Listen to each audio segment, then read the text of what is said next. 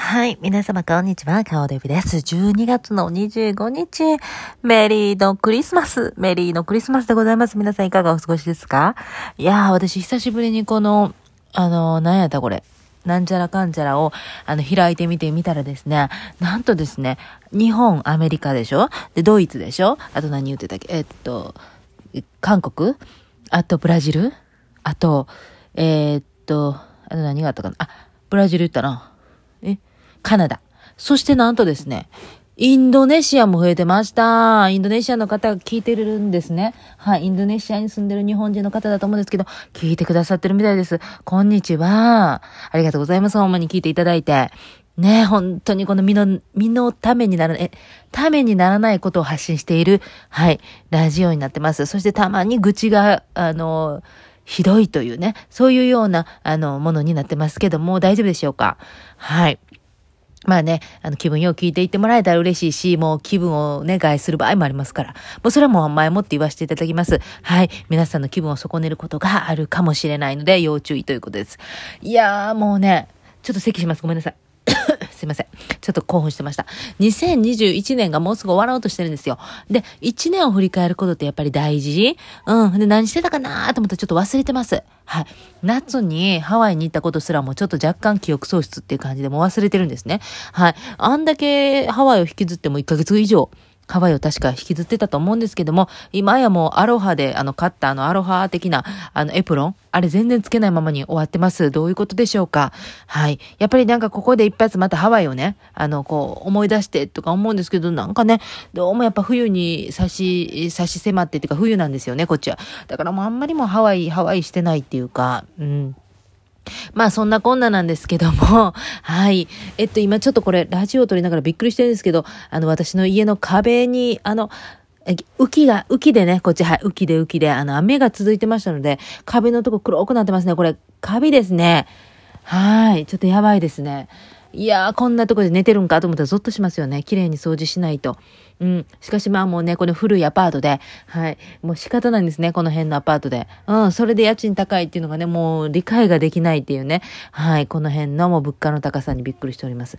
今も本当にね、物価がね、どんどん上がりてまして、あの、ニューヨークの、あの、あ、そうそう、それは、あの、情報通のね、お友達がね、あの、これ送ってくれた YouTube で見たんですけども、今やもう、ニューヨークのレストランも、はい、時給が50ドル以上と。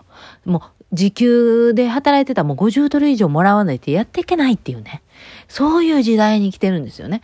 で、そんな中でこの土地柄で、やっぱりその、なんていうのかな、時給問題だったりとか、えー、やったことでいくらもらうのかっていうことを、やっぱり考えるようになってくると、やっぱりね、うん、やっぱり、やっぱりやっぱり言ってますね。ごめんなさいね。今日はやっぱりを言ってしまうみたい。なんかね、この場所柄って本当にあるんですよね。私、本当にこの土地柄で、あ、2000、話トントン飛びますよ。はい。2021年に出会った芸能人の方に出会ったんですよ、こっちで。ね。で、その方と毎週のように、ひょんなことから会ってて、あれ、この人どっかで見たなと思って、あ、あの人じゃんみたいな芸能人の方が、に出会ったんですよ。で、まあ、その方とお話しさせてもらう中で、あ、こうやってさ、芸能人、芸能人って言い方ちゃうな、芸能人ではないんですけど、はい。評論家映画評論家の方だったりとかして、あと、まあ、普通日本でも、えー、サブカルの、えー、私の大好きな三浦淳様のお友達というね、そういうことだったか出版業界にずっといてはったりとかして、すごくその著名人の知り合いが多いという、ミーハン大好き顔デビとしてはですね、えー、芸能人っていうね、方なんですけど、まあ、そういう方々も、こう、私とすぐそばにいてるっていうこの環境なんですよ。で、まあ、あの、誕生日会とか子供の誕生日会とか行ってもですね、あの、これいつも言ってるんですけども、カーズ作った人がそばにいるとかね。いやー、ピクサーの人多いですよ。え、カーズを作ったんですか？みたいな。それもカーズだけじゃないと思うけどね。その時の誕生日会でやたらカーズの話してたから、カーズ。で、横を見たらね、あの、なんやあれ。えー、っと、あ、えー、あれ何でしたっけ、えー、パッと名前でアカデミー賞か。アカデミー賞ですか？あれ、合ってますか？あれとかも取ったとかね。まるで自分も取った気分になるじゃん。そんな、そんな人たちのそばにいたら。でも、よう考えたし、ただの顔デビですよ。高砂に育ち、神戸で生まれましたけどね、ここは言わせてください。神戸で生まれたけど、兵庫県高砂市っていうね、あの、播州で育ってね、何にもわからんとね、まあ、アメリカが好きで言って、で、国際結婚します言って、こっちに来た、こんな私とですね、えっ、ー、と、世界的に活躍してらっしゃる方々が、もう、もうなんていうの、すぐそばにいるわけですやん。で、そういう方々と一緒にいるこの土地柄っていうのは高くて当たり前だし、物価がもうどんどん高いんですから、やっぱりここで働くっていうとやっぱりすぐそれだけのすごい、えー、お金がね動くというねことをやっぱみんながちょっとずつもっともっと意識していかないとあの本当住めないなと。で、そして2021年見ててもですね、ホームレスの数が増えましたね。やっぱコロナの関係で仕事をなくしたりとかっていう方が多かったと思うんですね。で、初めは失業者保険とかもらえて、しかもその失業者保険がいつも以上にものすごいもらえてたんですよ。ですからそんな、あの、何、レストランとかで、えー、仕事し、働いてた人とかは、あの、その時のお給料よりも、もう、うん、すごくよく、あの、失業者保険もらえたので、そしたらもう働かんと家におった方が偉いやん、みたいな感じで、そういう意識が働いてしまう方も、まあ、いたと。ですが、まあ、そんな失業者保険ももう、今や普通になったと思うんですね。その一時期の、その、あの、倍であげますせ、みたいな時とはもう変わりましたから、あの、そっからね、まあ仕事がなかなか見つからなかったりとかなんやかんやで、本当にね、あの、ホームレスの数が増えました。テントがたくさん増えたなという印象がありましたね。そして2021年はですね、あ、ごめんなさいね。えっ、ー、と、突然始まってますけど、これは1年を振り返ってますね。いや、始めますって言いましたかね、私。もうだからそういうのもね、意識がね、どんどんどんどん忘れちゃうんですね。さっき言ったこと忘れちゃう。マルツハイマー手前みたいなことなんですけど、そうですね。あと、あの、何でしたっけ？何の話でしたっけ？え？あれ？えー、っと、だから1年振り返って、あ、そうそうそう、2021年では、コロナはもう始まってましたから、2020年から始まってましたから、あの、コロナからの、コロナのワクチンが効いてるか否かが、わか、あの、分かった時代、時代じゃないな、年だなと思ったんですよ。うん。これはもうね、後半戦で分かりましたね。こので、今日ですね、クリスマスですよ。今日、えー、と、知ったんですけども、うちの、えー、旦那さんの哲夫さんのお兄さんもコロナにかかって。で、彼はなんかワクチンを打ってなかったと。なので結構きつかったみたいですけど、まあ今は大丈夫だって言ってましたけど、なんでワクチン打ってなかったんだとかね、あの、まあ、ちょっと哲夫さんもちょっとなんかわからんわ言ってましたけども、宗教とか関係ないし彼はとか言いながら、なんかわからんけどとか言いながら、まあ打ってなかったと。で、そして私の身の回りでもですね、打ってなかった人で、まああの、かかった人が出たので、今年ね。で、そして、あの、売ってた人でかかった人っていうのはすぐね、治ってたんですね。あ、じゃあやっぱり売ってる方が、こう、なんていうの、ワクチン効いてるんだっていうことが、あの、実際に自分の周りを見ながら、あの、気づいたっていう年だったなという2021年。うん。だからまあ、ブースターとかも打った方がいいんじゃないでしょうかとかね。で、それで子供が打つかどうかっていうの迷ってたんですよ。12歳以下でも打てるようになったからね。だけど、もう、この周りが、あの、コロナに本当に感染して、自分の身の回りの人ってかかるんだっていうことをさ、目の当たりにするとさ、あやっぱりもう、あの、売ってた方がいいねってなりまして、えー、ちゃんと子供たちもね、売ったんですけどもね、そんな年でしたね、2021年。そして2021年は本当に変化の時で、もうね、時代が大きく変わろうとしてるんですね。で、それっていうのはですね、えー、まあ、段、段階世代っていうんですかね。あんまよくわからないですけども、あの、私の親世代だったりとか、または、ちょっと下の方々ですかね、50代、60代の方とか、まあ、私たちもちょっと入ってくるんですけどね。なんか努力して頑張ろうとかね。あと、自分の身を子にして働こうとかね。自分を犠牲にして、えー、誰かを、えー、助けようとかね。犠牲に、自分を犠牲にすることを影で犠牲にしたりとか、あの、影で、えー、っと、一生懸命、あの、支えたりとか、そういう、なんて、裏方が、なんていうの、美、美として美徳っていうか、みたいな、あの、流れがあったんですけど、で、私自身もそういう世代の方に育てられたりもしてますので、そういう世代の方と一緒に過ごしてますので、この30、40代ぐらいの方々も、そういうちょっとそういう、えー、部分があると思うんですね。常識とか、肩にちょっと、あのー、はめようだとか、うん。なんだかんだとかね、あるじゃないですか。そういうのもちょっと、あの、嫌やなとか思いながらも、そういう、あの、空間にいて育ってきたので、まあ、そういうのも理解できるっていうね。でもまた10代や20代の方ってまあガラリと違うんですよ、今ね。世代が。だってもう、あるものが、子供の時は持ってたものが全然違いますから、私たちの、あの、クリスマスと誕生日にしか、あの、欲しいものは買えなかったとか、あとテレビが友達だったとか、うん、そんな時代じゃなくても、インターネットがバンバンありまして、調べたいことはすぐ頭に入ってくる。ね。です、バーチャルで、えー、ね、今やもうなんか、いろんな人と出会ってだ、なんやかんやとかね。もう、そういう育ってきた環境も時代背景も全然違うこの10代、20代の方々が出てきてる中で、そらもうね、もう、もうなんていうのかな、もう、ごろりとか、ごろりとか、んごろり、ごらり、がらりとね、変わるっていうのはもう当たり前のことで、で、も今やもうね、そんな身を粉にしてなんてバカらしい。当たり前ですやん。そなんで、えー、っと、身を粉にして自分を殺して相手を生かしていかなきゃいけないのかって、いや、生かしていかなきゃいけないのかっていうのはおかしいな。まあ、仕事でも自分が我慢すればいいんだとか、うんね、無理やりでも頑張ろうとか頑張ろう、頑張ってやらなきゃ断らないでおこうとかさ、だから、そういう時代じゃないんですよね。あと、性別とかもね、区別がなくなっても、そういう性別や何やかにとらわれていこうや、みたいな。でも、物理的に難しいことあったりするじゃないですか。力の加減が男女は違うとかね、そういう物理的なことはもうしゃ、しゃあないとかあるわな。生理があるとかそういうこともあるわな。しかし、もうそういう性別とかはもう関係ないじゃないかという時代に来てるわけですよ。人種の問題とかも関係ないじゃないかとか。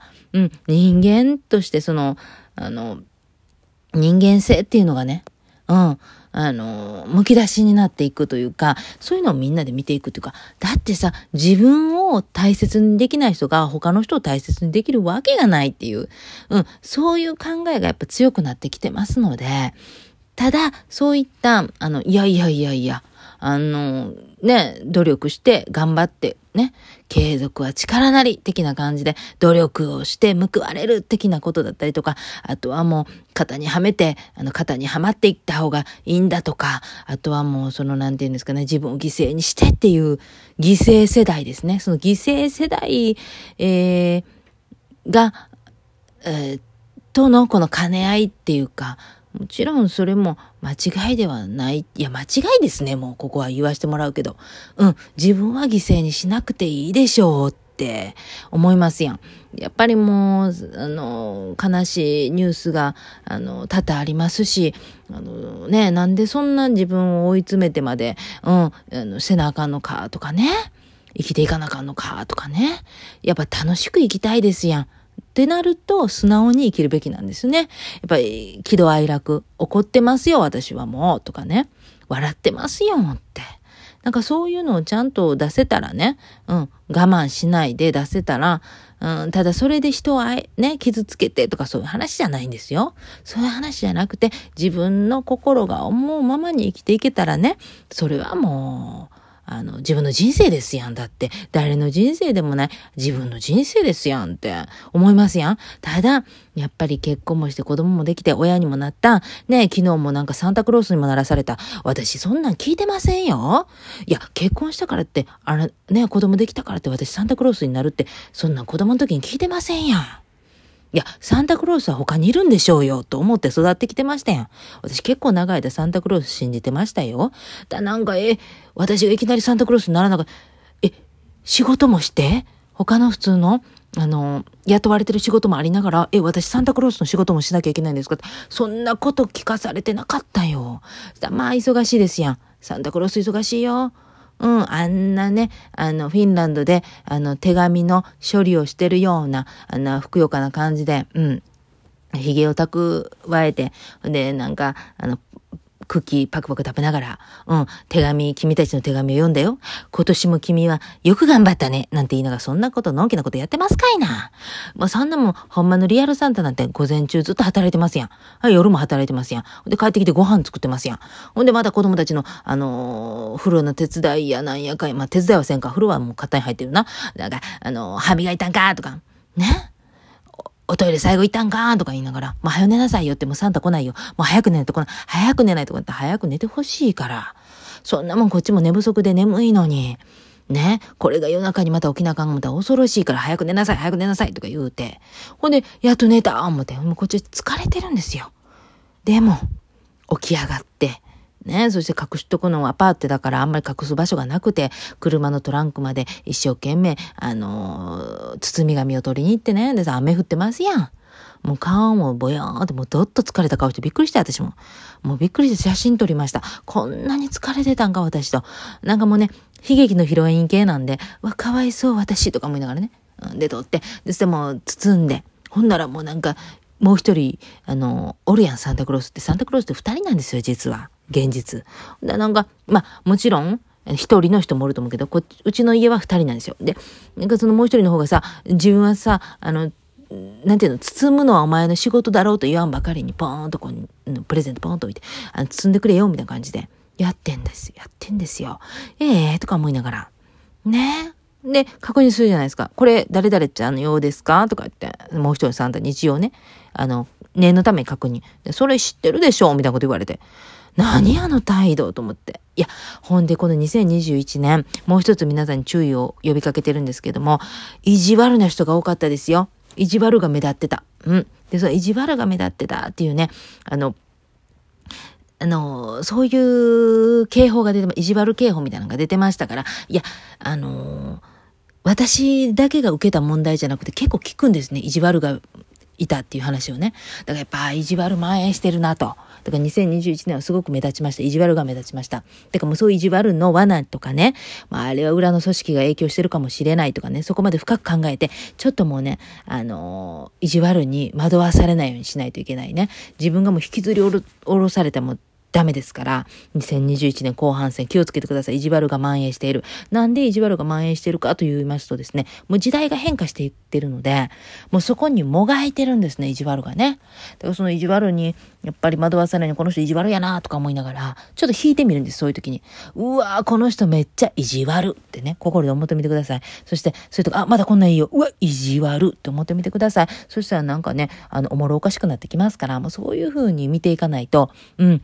あの、なんか、あ、こういった一種のなんか、あの、茶番劇してるんだという感じで見てもらった方がいいですよね。また私のこのサンタの相方のサンタもですね、いや、こんな相方のサンタおるわ、意地悪とかね、思ったりとかね。で、まあ、その、あの、相方のサンタ別に意地悪じゃないんですけど、ごめんなさいね。相方のサンタ意地悪という設定にしてしまいましたが、相方のサンタは、なんか知らんけど、あの、眠たかったんでしょうね。では、私は、あの、包んで、で、そして、意地、意地悪じゃないけど、その相方のサンタにね、名前を書いてほしいと。その、ちょっとね、サンタクロースっぽく書いてほしいわけよ。で、私は、子供の時にサンタクロースをものすごい信じてたし、サンタクロースに毎回手紙を書いて、サンタさんありがとうございます。本当に。って、今年もありがとうございます。言って。で、サンタさんみたいな男性と結婚したいです。とか書いたりとかしてたんですよ。で、そしたらね、ある時にサンタさんがちゃんと手紙が返ってきて、筆記体で書いてあって、もうそれもね、なくなってるんですよ。もうあれはね、やっぱりね、なんか裏の組織とかにね、あの、隠されたと思う。あれバレたらあかんからっていうんで隠されたんだと思うんですよ。なくなってるんです。もう、今やもう、私、あれすっごく大事にしてたのに、突然なくなってるんですけど、筆記体でピシャーって書かれて。で、万年筆みたいなんで書かれてた。わあ、やっぱりサンタ英語なんやと思って。で、サンタの顔も書かれてたんですよ。サインみたいに。それがまたかっこよくてね。いやーと思ってサンタってやっぱおるんやって、その時すっごく信じたんですよ。で、だからそういう意味でもですね、子供たちがね、若干サンタもおらへんやろみたいになってきてるこのタイミングで、ちょっとなんてほんとサンタっぽいね、手紙とか、あと名前書いてほしいのに、日本語で言ったんですよ。もう何？日本語ができるアピール。いやもうそんないらんねんけどなとか思いながら、日本語のサンタとして書いて、そして、えー、っと、クッキーの横にも、えー、っと、皆さん美味しいクッキーをありがとうございました、みたいな書いてあって、日本語で。いや、ちゃうねんけどなとか思いながら、ちょっと思ったのとちゃうかったんです。まあいいんですけど。で、そして、あの、プレゼント交換っていうことで今日やってて、で、私もね、あの、サンタさんが来たんですね。で、二つ来たんですよ。で、一つは、私今年すごく美術史のお勉強をしてるっていう話しましたっけ美術史のお勉強してるんですね。まあ大好きな、あの、まあ絵は好きだったんですけど、ここまでのめり込むと思わなかった。今年はすごくのめり込んでやってたんですけど、まあ来年も向けても続けてやりたいんですけど、その、あれでかしらけど、クリムトの、あの、画集みたいなのがね、もらったんですよ。結構高いんですね、ああいうのね、60ドルぐらいしてはったんですけど、いらんなぁと思ってね、ぶっちゃけ私クリームト好きって言ったっけ？みたいな。てか、むしろクリームトそんなに好きではないと。クリムトの、あの、あれで言うとですね、えー、宮脇宏さんのおトイレにも飾ってあるの、ゴールドの愛のなんちゃらみたいな題名やったかな。あるでしょ？見たらわかる皆さん。あれねみたいな。何ですか？お客さんがノックしてるね。はい、何ですか？いいみたい。で、だからその、そう、クリムトのその本をね、いただいたんですけど、私クリムトそんな好きでもなくて、はい、すいませんっていう感じで、あの、ギフトレシートってあるんですかねみたいな心で思いながらね、本当に失礼なんですけどね、まあそう思いました。はい、無事になんか無言でなんか伝わったのかもしれないですけど、ギフトレシートが、あの、私の元にやってきました。そしてもう一つがですね、あの、あの、顔洗うね、洗顔のブラシみたいな、あの、自動でバーッとか動くやつ。あれね、皆さんね、洗顔のブラシのやつっていうのはね、いろんなやつがあると思うんですけども、やっぱりね、気をつけないとね、逆に肌をね、傷つけるんですね。で、それが、そのメーカーとか見ても、ああ、これかと。で、私はもともと、あの、フォレオのね、あの、ブイーンって電動のやつ、ブヨーンとして、あの、洗うやつ持ってるんですよ。フォレオもまあまあ高いですよ。で、フォレオのやつはすごく気に入っていて、何がいいってね、フォレオはね、もう本当にね、洗うとね、ツルツルになるの。で、泡、よく泡立てた洗顔フォームで、そのフォレオでぐーりぐりとするとね、スパみたいな感じで気持ちいいの。で、そして毛穴もツルツルになるような気がする。ような気がするよ。で、そして何がいいって、ここがポイントなんですよ。充電がすごく持つんですよ。一回充電するとものすごい持つし、あの、お風呂場でも気持ちよく洗えるっていうね、そういうフォレオのやつを持ってるんですよ。で、それを持ってるから別にそれはいらないんですよ。そのブラシの電動の。ああ、こっちかとか思いながら、申し訳ないんですけどね。まあ、これをまた本音でギフトレシート、とあの、あるのかな、みたいな感じだったんですけど、はい。そちらの方はもう本当に申し訳ないんですけど、あの、これはもう私はいいですと、クリムトの本だけでいいですっていうことにしたんですよ。うん、お返ししたんですよ。本当申し訳ないんですけど、ありがたいんですけど、私はもうホレオの使ってるし、それをまあ気に入って使ってるのもったいないじゃないですか、その、で、ね、そのボディブラシとか別にね、あ、ボディブラシじゃないか、フェイシャルのブラシですよ。その自動でブイーとなるやつね。そう。それはまあいらないです。ごめん、本当にごめんなさい。いらないですって言って、うん、返したんです。もうね、前までやったらね、もうね、あのー、まあ、本熱建前な感じで、うん、あ、ありがとうとか言ってね、茶番劇して、ありがとうとか言いながら、嬉しいとか言いながらやってたんですけど、もう、やっぱりもう自分に正直に生きていこうっていう、まあ、それで人を傷つけてるかもしれないとか、傷つけてると思うんですけど、まあ、本音のところで本当にね、うん、それは別に今、私はいいんですってね。なんかちょっと悲しい身もあるんですよ。言ったら、私のことあんまり知ってるようで知らんねんなとかね。私が一番欲しいものとかさ、いや、聞いてくれたらいいのになとかね。なんか聞いてくれてからやってくれたら私、あの、前日に聞かれたんですよ。はい、じゃあ、あの、確認しますけども、はい、皆さん何が欲しいんですか？とか言って、あの、言われて。で、私言ったんですよ。はっきり言って私今一番欲しいってそのサンタさんとかにお願いするんだったらよ。まあ自分で買えるけどね。あの、サンタにお願いするとしたら、携帯の、あれで、あの、プリントするやつあるじゃないですか、ちっちゃいやつ。ね、写真をプリントするやつ。あれが欲しい。あれ私前持ってたんですけど、壊れちゃったんですよ。なんかちょっと待って、すぐな、なんであれ壊れたんか。何かの原因でね、壊れちゃった。で、あれすっごい便利だったんですよ。あの、お手紙とかに、その自分の子供の成長の時のね、あの、家族とかに送る時に、ピッとそれ印刷して、ステッカーになってるから、それピッと貼れるっていう。あれがすごく便利だよ。で、またおばあちゃんたちとかの写真も撮ってあげて、ファミリーにピッとあげれるという。で、それが、あの、ペロペロっと剥がれて、壁に貼ったりとかもできるじゃないですか。あれすごい気に入ってたの。だけど壊れちゃって。だからそれかなとか言ったら、あーって言ってた。そしていただいたのがクリムトの本と、フェイシャルのブラシ。まあありがたいですね。本当にありがとうございますって感じです。もういただけるだけ本当に感謝っていう感じなんですけど、だんだん自分で欲しいものとか買えるような年になってきて、年っていうか、の感じになってきてますのでね、あの、欲しいものは常に買ってるんですね。ただ、でもやっぱりこういうクリスマスの時とかってやっぱ物欲しいじゃないですか。ね。あとはちょいちょいお年玉とかもいただいて、えー、何人かからいただいて本当ありがとうございますっていう感じで、これで私は何かね、あの好きなものを買いますという感じなんですよ。で、今一番買いたいのがあって、それはちょっと皆さんにちょっとご紹介すれば、まあ来年あたりにはもう手にして、皆さんにあの YouTube とかでお見せできる時が来るのかなという感じなんですけど、あのパンダ、上野動物園のシャンシャン、あの、香り、香りと書いてのシャンシャンの、あのー、人形の、生まれたばかりの人形と、10日後の人形と、20日後の人形ってこの3セットかなの、あの、お人形さん。で、生まれたてとか、その10日後とかってピンクなんですね。ピンクがかって、あの、真っピンク。それから、ピンクにちょっと薄いグレーのあの色が出てきたよ、みたいな感じで。で、サイズ感と重さとか全部ね、再現してる人形なんですよ。これがめちゃくちゃ欲しくて。で、メジャーで測ったりとかして、やるっていうね。なんかね、それはね、最近ね、あの、黒柳徹子さんにハマってて、っていうのは、黒柳徹子さんって、もう、流行りが何回か来るじゃないですか、人生の中で。まあ、ほとんどの人が何回も来ると思うんですけど、あの、子供の時に一回黒柳徹子さんにハマって、で、大人になってまたハマって、私、だから第3次黒柳徹子ブームがまた来てて、というのは、彼女がまた YouTube とか始めてますので、で、今回ね、そのね、YouTube がね、すごくいいのがね、田川さんってね、ビーズの刺繍作家さんの、あのー、方と一緒に YouTube やってるんですね。で、その田川さんと黒柳徹子さんは仲良しで、あのー、ずっとね、黒柳さんの着てる服だったりとか、あとブローチとかをデザインされてて、っていうのがあって、衣装をね、あの、作られてるという。で、それで田川さんと黒柳さんの、そのすごく洋な、洋風のようね、洋のこのイメージがすっごく強いのと、本当にね、洗練、洗練されたこの素敵な、上品な、はい、素敵なね、空気。そして、なんか親しみやすいお話。もうね、このね、二人のセットやったからね、この YouTube がね、人気になってると思うんですよ。うん。で、あの、黒柳さんが暴走する時も田川さんがちょっと止めたりとか、あの軌道修正したりとかしてくれるって、この田川さんと黒柳さんのセットがめちゃくちゃいいですね。そっからね、私ね、あのー、ああ、黒柳さんのインスタグラムもフォローしてたんですけど、さらにもう一回見直してみたんですよ。